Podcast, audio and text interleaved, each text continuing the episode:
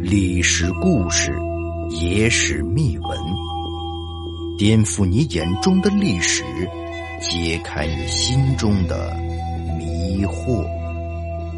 欢迎收听小谷历史秘闻。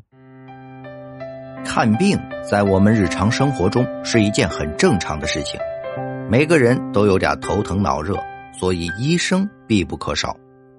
不仅是现代，古代大夫也是不可少的存在。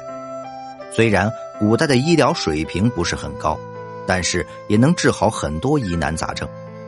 随着时代在发展，现代不少技术对中医进行了改良，让中医治病变得更加科学，为很多患病之人带去了福音。即使是在相对落后的古代，中医也是丝毫不逊色的。除了致命伤之外，很多小毛病，中医都能够精准治疗。古代的大夫和现代的医生相比，他们都是从小接触医药学，所以即便没有专业资格考试，技术还是可以信赖的。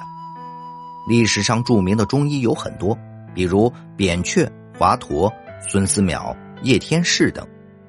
这些古代的大夫擅长不同类型的医治。外科鼻祖华佗、药王孙思邈等。今天我们要讲的这位中医名叫汪必昌，虽然和上述几位名医相比名气不是很大，但他也是清朝知名的大夫。因为汪必昌是御前太医，汪必昌和他的辽腹集是清朝最接近现代的一个朝代，所以相对而言，那个时代的物品能够被保留下来。王必昌的辽腹集就是其中之一。王必昌是清医学家，由于医术高明，所以被选入太医院。众所周知，太医院是紫禁城中最特殊的存在。虽然太医也是本质上的奴才，但他们有一身医术，所以被皇家看重。同样，太医也是皇宫中唯一被允许进入的男子。每当皇帝、皇后娘娘们头疼脑热了，太医们的作用就发挥出来了，不过太医也没有那么好当。如果难以解决疑难杂症，那就是死罪。在皇帝面前，一个太医的命就是蝼蚁，只要轻轻一按，就必死无疑。所以，太医们在为主子看病的同时，还会不断精进自己的技术。王必昌就是这样一位努力的太医。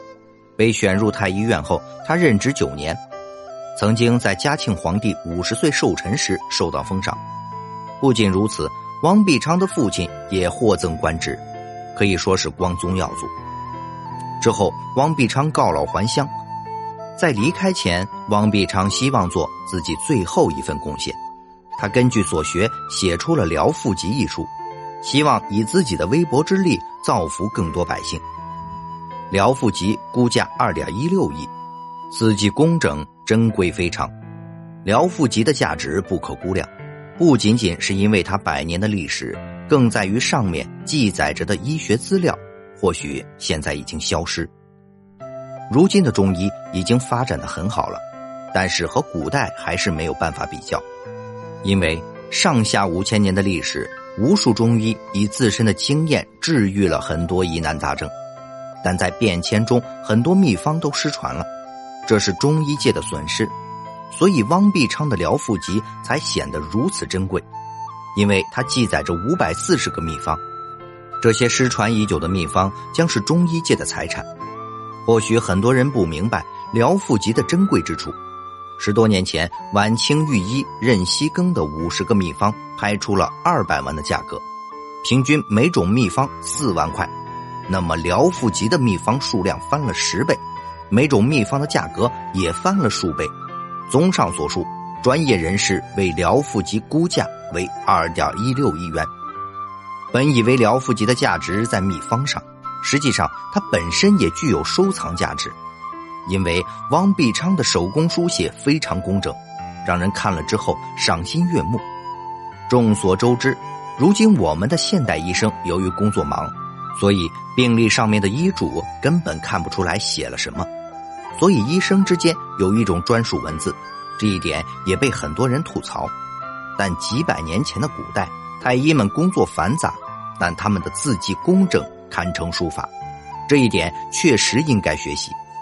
俗话说：“取其精华，去其糟粕。”我们也应该融会贯通，把古人好的方面学习学习，不好的方面警惕自己。